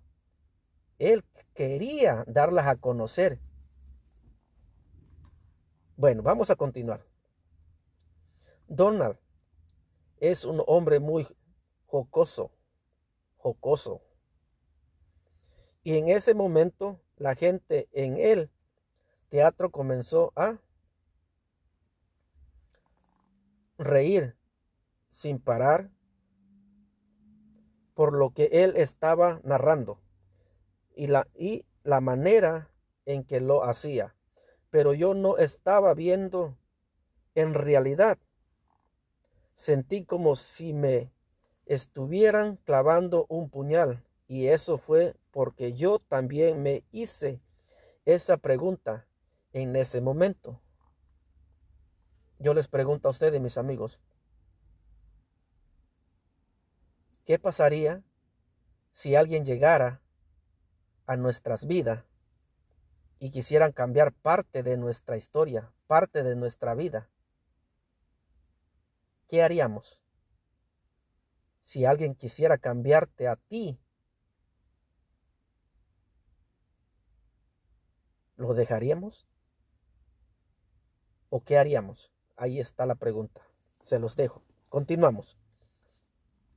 Si hicieran una historia de mi vida, si unos directores de Hollywood me llamaran y me dijeran, Víctor, queremos hacer una historia de tu vida, sería una historia llena de emoción, de aventura y de riesgos.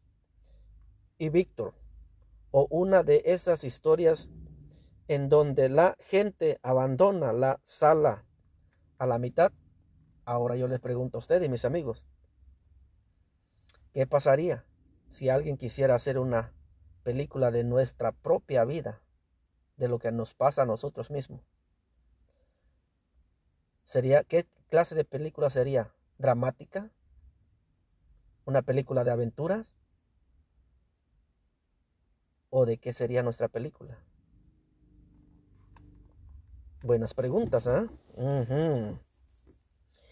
Y fue justo en ese instante en que mi respuesta fue dura y tajante.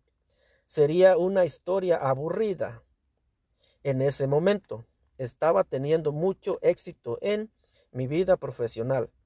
Tenía lo que muchos creen que significa el éxito. Carros bonitos, casa lujosa, viajes por todo el mundo.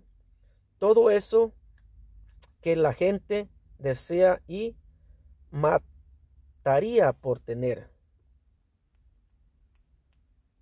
Pero resulta que, a pesar de eso, había algo dentro de mí que me decía, como disco rayado, a mi vida le falta aventura, riesgos y victorias. Mi vida se había convertido en una vida estadounidense típica y común, de la casa al trabajo, del trabajo a la casa, ir a cenar a los mismos lugares. ¿Les suena estas palabras? Una vida cotidiana en Estados Unidos, que es de la casa al trabajo, del trabajo a la casa y salir a los mismos lugares. Con la misma gente, los mismos compañeros, la misma historia de siempre, la rutina que nos tiene atado. Mi gente, ¿les suena? Porque en realidad es algo de en que tenemos que pensar. Vamos a continuar. Contar los mismos chistes, es decir, tenía todos los lujos, tenía todos los gustes que quería, pero me sentía insatisfecho. ¿Quién quisiera sentarse a ver esta película? ¿Quién quisiera ver la historia que había creado? Entré en conmoción en un principio y eso me llevó a un estado de reflexión para tratar de entender cuál, cuáles eran los principios que hacen de una vida una historia estimulante, que conecte con la audiencia y sea capaz de inspirar hasta una película de Hollywood. Comencé este proceso de búsqueda. Leí diferentes escritores y poetas y noté que existen ciertas reglas y fórmulas que aplicaban en sus historias cuando las creaban para lograr un vínculo entre la historia y la audiencia. La pregunta final fue, si nosotros tomáramos esos principios y los aplicáramos en nuestras vidas, viviríamos una vida realmente inspiradora, de aventura, de riesgos y de victorias.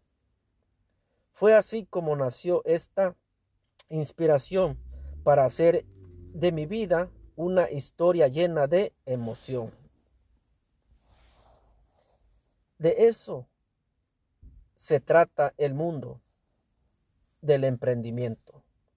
Estoy seguro de que desean emprender porque estás buscando crear una historia inspiradora que valga la pena vivir y contar. Seguramente habrás visto Titanic más de una vez, ¿verdad? Les pregunto.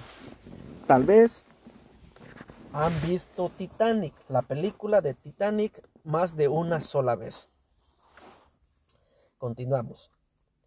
Ese momento fue la película más taquillera en la historia del cine. De hecho, hasta ahora ha recaudado más de 2,2 mil millones de dólares. Cuando la, la estrenaron, las personas la iban repetían la iban a ver repetían veces. Ahora la gran pregunta es ¿por qué ver una película de un barco que se va que sabes que va a chocar con un iceberg y va a hundirse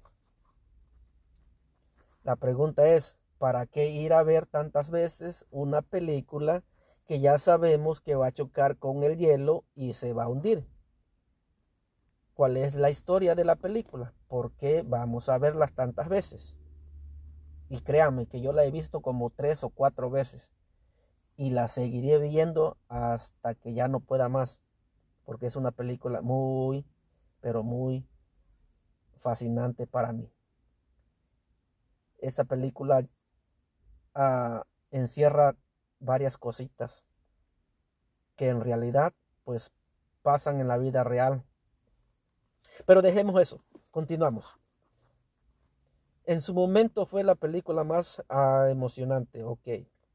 Nadie fue a ver la película pensando que el barco se salvaría.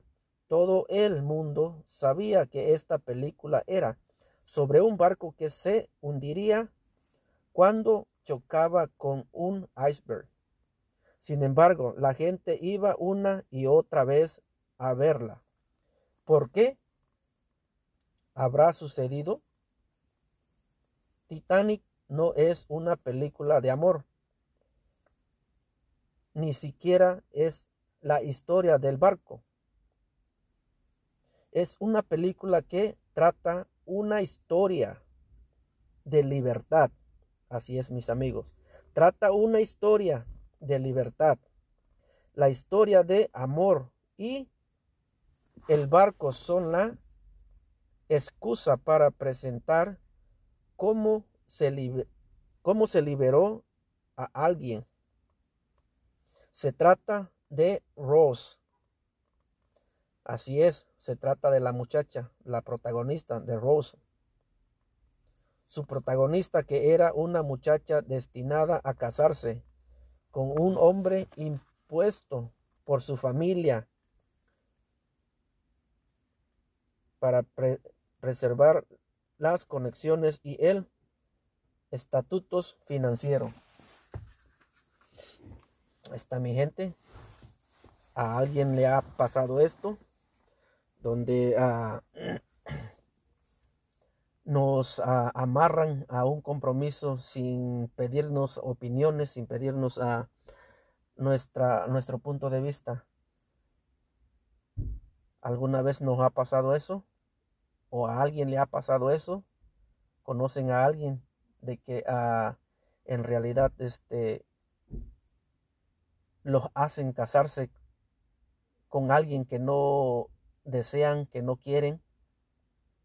¿Y qué es lo que sucedió aquí? De eso se trataba la película, de darle la libertad a alguien. Continuamos.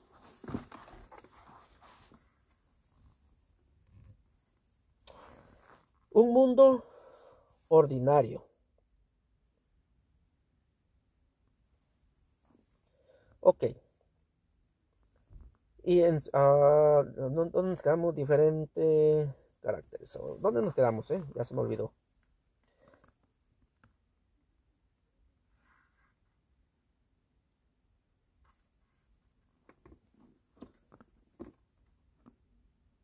Bueno. Todos sentimos con todos sentimos una conexión con la libertad soñada todos sentimos una conexión con la libertad soñada, con ella y la razón por la que quisieres ser emprendedor o ya eres porque, porque sueñas con esta misma libertad. Y cuando ves películas que se conectan con este deseo tuyo, es porque internamente deseas tener una vida con libertad bajo tus términos y uno y uno los de alguien más. En toda esta búsqueda encontré a Joseph Campbell, un filósofo y escritor que estudió cientos de religiones, mitos y creencias de tribus hasta llegar a la que él llamaba el monomito, monomito. Y con esto decía que todas las historias básicamente eran iguales, solamente contadas con diferentes caracteres. A raíz de esto, logró descifrar una historia común para todos a la que llamó el camino del anhelo. Este documento pasó a ser casi una Biblia en el mundo de Hollywood. De hecho, Dennis tiene un documento de siete páginas donde la explica y señala a crear una historia inspiradora. El camino, el camino del héroe no es mi invento, ni siquiera del Joseph Campbell. Su logro fue unir los puntos y darse cuenta de que de existir esa gran historia y si logramos entenderla y aplicarla en nuestra vida, tendremos una vida inspiradora.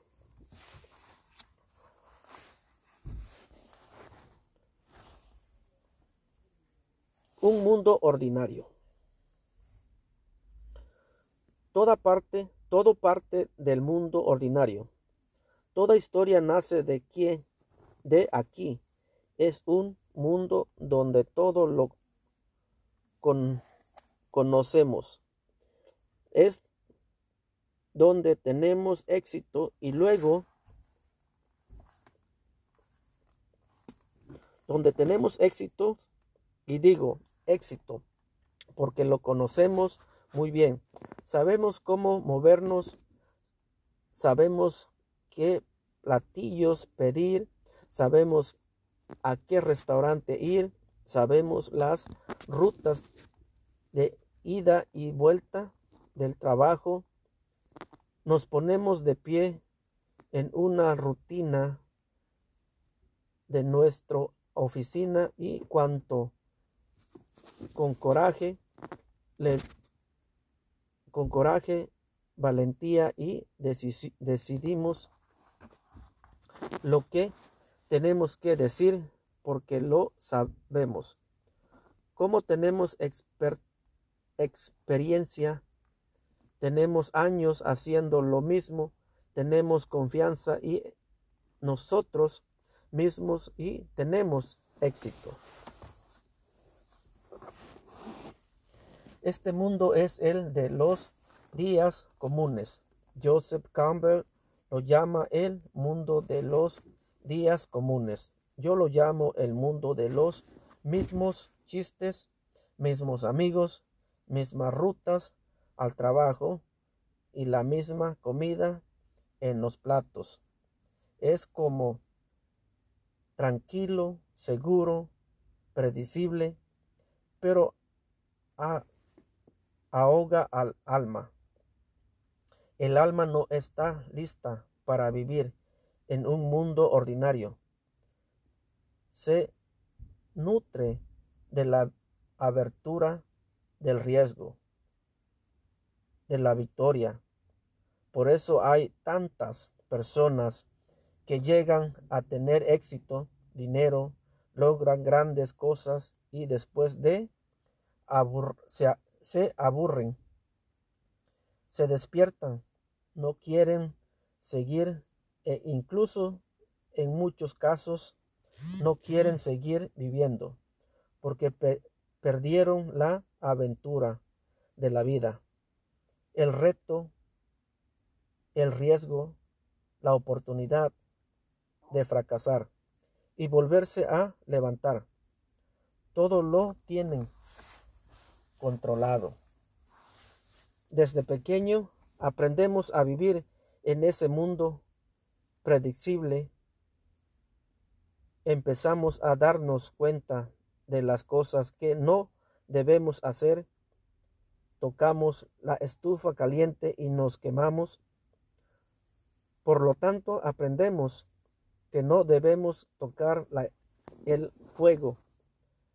Le metemos una llave a un enchufe de electricidad como lo hice una vez. Y ya sabemos que no podemos hacerlo eso más. Empezamos a crear esos límites desde pequeños. Sabemos que si vamos hacia acá es peligroso. Esto me hace daño. Si me caigo de aquí me va a doler. No obstante, con el tiempo empezamos a crear un mundo seguro, un mundo donde nos va bien y podemos tener éxito. Ese mundo, sin embargo, comienza a tener muros la mayor parte del tiempo y todo se convierte en nuestra propia cárcel. Todas esas previsiones que nos protegían de jóvenes se convierten en muros que no nos permiten salir a explorar. Por eso, la mayoría de la gente va al mismo restaurante todos los fines de semana, pide el mismo platillo, frecuenta los mismos amigos y cuenta los mismos chistes. Si hicieran una película de nuestra de nuestros actuando en ese mundo sería una historia muy aburrida.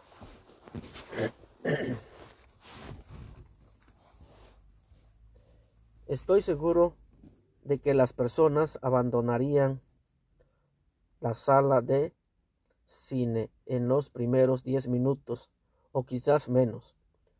No sería una historia divertida. Un llamado a la aventura. Todos tenemos un llamado a la aventura. Este es el siguiente paso en este camino de héroes y no es algo de lo que tengo que convertirte. Lo sabes en tu corazón. La razón por la que deseas emprender es porque tienes ese llamado. Existe algo en tu corazón que te dice que hay algo más, algo que sabes que tienes que hacer y no estás haciendo. O algo que estás haciendo, pero necesitas hacer más. Es ese algo que te llama a comenzar tu negocio, tu empresa, en este caso, o a tocar el violín, una guitarra o aprender a bailar, hacer yoga, meditar, orar o leer la Biblia. Hay algo dentro de ti que te dice, hay algo más que debes hacer en tu vida. Ese es el llamado a la aventura. Te quiero invitar a ver la película Narnia, el león, la bruja y el armadillo. Una película, el, el león, la bruja y el armadillo, en donde vi la mejor manera de explicar un llamado a la aventura.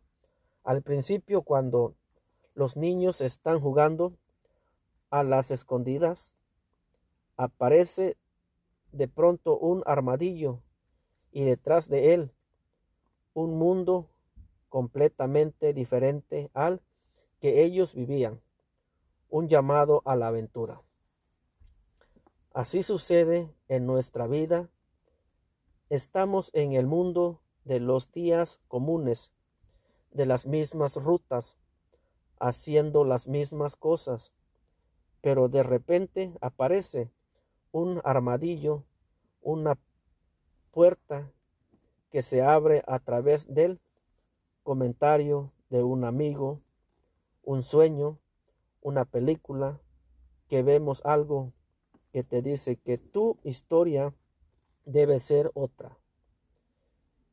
Que deberías vivir algo emocionante como lo que estás viendo, soñando y escuchando. Ese es el llamado a la aventura. No tengo que convencerte de nada. Está allí dentro de ti. ¿Sabes qué? Lo sientes, lo piensas y debes ir a trabajar por eso. Solo debes prestarle atención. negación de tu llamado. Después de, del llamado a la aventura sigue la negación a tu llamado. Todo héroe en un momento niega su llamado.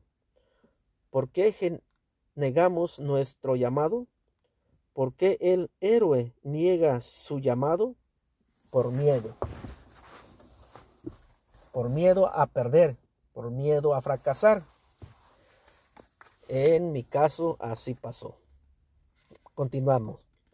El miedo es básicamente lo que nos frena y nos regresa a nuestro mundo ordinario, donde nos sentimos seguros, donde sabemos cómo funcionan las cosas, donde nadie nos va a engañar o donde estamos dentro de nuestra zona de confort. El miedo es lo que nos mantiene atados al mundo ordinario. Pero espera, al igual que tú, yo siento miedo. El miedo no es algo que se va a eliminar, es lo que tenemos que aprender a controlar.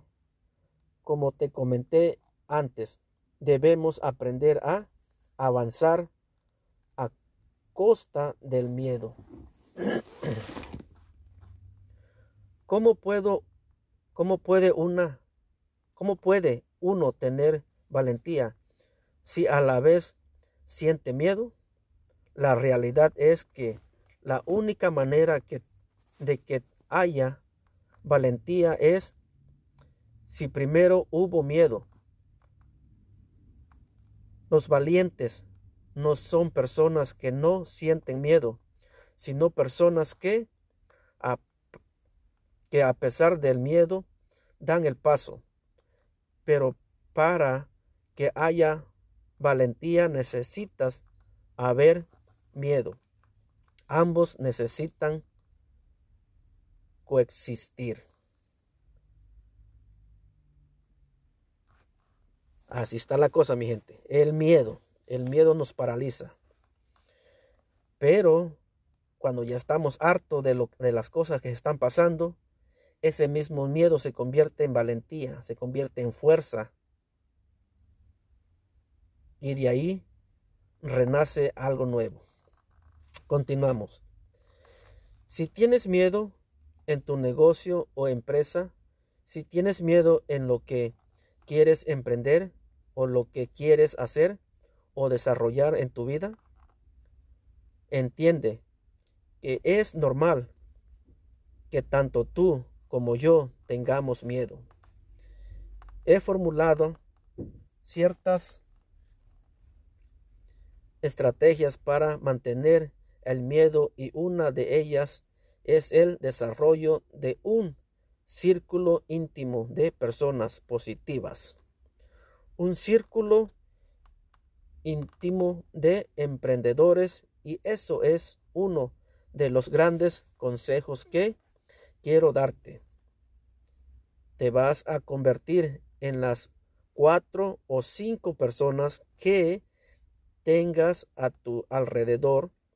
Por eso es importante que si quieres llegar a emprendedor, debes rodearte de otras de otros emprendedores. Necesitas rodearte de personas que estén desarrollando un proyecto y buscando salir adelante por sí mismos, que quieran crecer, cambiar y que se estén desarrollando.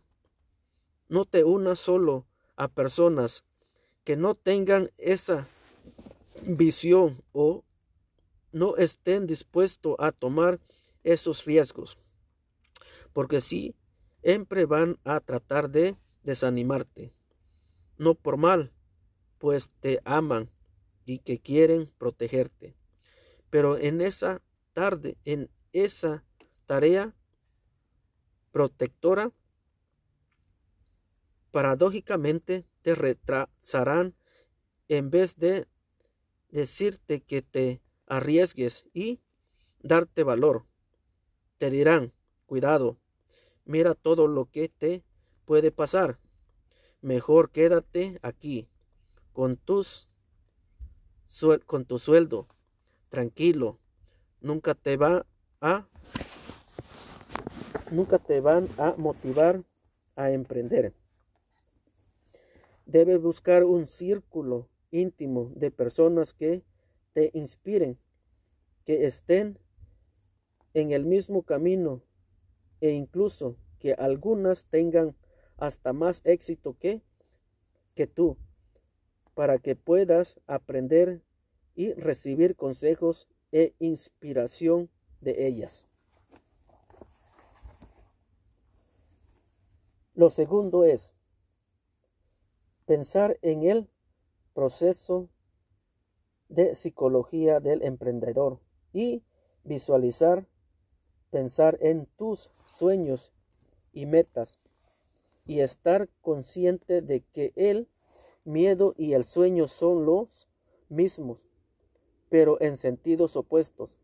El miedo es una emoción negativa de algo que no ha pasado y el sueño también lo es, pero con la diferencia de que te genera una emoción positiva. Ambos son emociones que fluyen en dirección contraria. Es importante enfocarte en tus sueños y metas porque mientras más pienses en ellas, más fuerza les das. Es como si en tu mente hubiera un perro bueno y uno malo. Un perro de los sueños y un perro del miedo. Mientras más les des de comer al perro bueno, más fuerte va a tener y va a dominar al malo. Si alimentas más al perro del miedo, con seguridad dominará al perro de los sueños. Yo suelo preguntarme, ¿qué pasa si funciona? Pero también me pregunto, ¿Qué pasa si funciona y no lo intento? Cuando en mi diálogo interno me digo, sí, esto va a funcionar, pero al final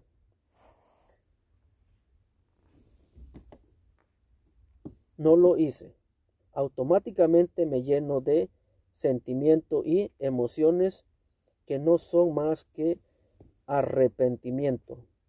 Pero voy a decirte algo importante para que tú también lo apliques en tu emprendimiento y en tu vida. Mi lema es, prefiero intentar y fracasar que arrepentirme por no tratar. Lo repito, prefiero intentar y fracasar que arrepentirme por no tratarlo. El dolor del fracaso puede perdurar tan solo unos días, una semana, un mes, un año. El dolor del arrepentimiento dura toda la vida. El arrepentimiento pesa en el alma, en la mente, y te deja anclas y te deja anclado en el dolor y el sufrimiento por tiempo indefinido. Otra pregunta que me hago es, ¿qué pasa si no funciona? Me hago esta pregunta para que mi mente empiece a desarrollar planes alternativos de acción. Todo lo que debo hacer si se lleva más tiempo de lo que pensaba es, es simplemente un plan B de acción y mientras más sólido sea, el temor será menor. Una última estrategia que también uso para controlar al miedo es dividirlo los grandes proyectos en pequeñas tareas. A. Todos nos causa temor enfrentar un proyecto cuando se cuando es demasiado grande. Pero al dividirlo en pequeñas tareas, algo mágico ocurre y empieza a hacerte cargo de cada una y en menos de lo que imaginas las vas desarrollando en partes sin temor alguno. A veces el miedo te lleva a donde tienes que ir. No hayas de él, solamente aprende. No huyas de él, solamente aprende a controlarlo para que tengas una vida estimulante, sin arrepentimiento y plena de triunfos y fracasos, aprendizajes y sabiduría pero sobre todo mucha aventura. El miedo te lleva a nuevos horizontes. No tengamos miedo al fracaso. Y cada fracaso que nos da y cada caída que nos damos nos sirve de nuevo aprendizaje. Nuevo aprendizaje nos lleva a obtener nueva sabiduría. Y las nuevas sabidurías nos llevan a obtener cada vez una nueva aventura. Qué emocionante, mi gente. Como podrán ver, ahí están unas de las cosas fascinantes que nos explica aquí nuestro gran amigo Víctor. Bueno, vamos a seguir otro día más.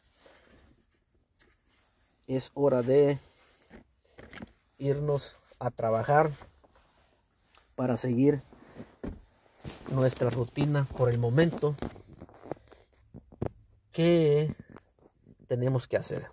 Mi gente, bendiciones, que tenga un fuerte, un fuerte, fuerte y bendecido día. Que este domingo sea magnífico para todos ustedes. Hoy estamos aquí en California, siendo un domingo, domingo 6, 6 de uh, agosto, septiembre. Ya no sé ni en qué fecha estamos, pero eso es lo que pasa, mi gente. Hoy domingo 6, estamos ya aquí, 6 de agosto. Vamos a irnos a trabajar un rato. Estuvimos leyendo el libro de nuestro gran amigo uh, Víctor Hugo el emprendedor es un libro maravilloso, se lo recomiendo. Si en realidad queremos este, a seguir avanzando en las cosas que tenemos planeadas. Desde que empecé a leer estos libros, créame, la función ha despertado diferentes puntos de vista y diferentes este, alternativas. He tratado de mejorar mi persona día con día. Mi gente, solamente me queda decirle, aún no soy lo que quiero ser, aún no llego donde quiero llegar. Que tenga un maravilloso fin de semana, mi gente. Bendiciones. Como siempre, su amigo Cayo Nava, el soñador.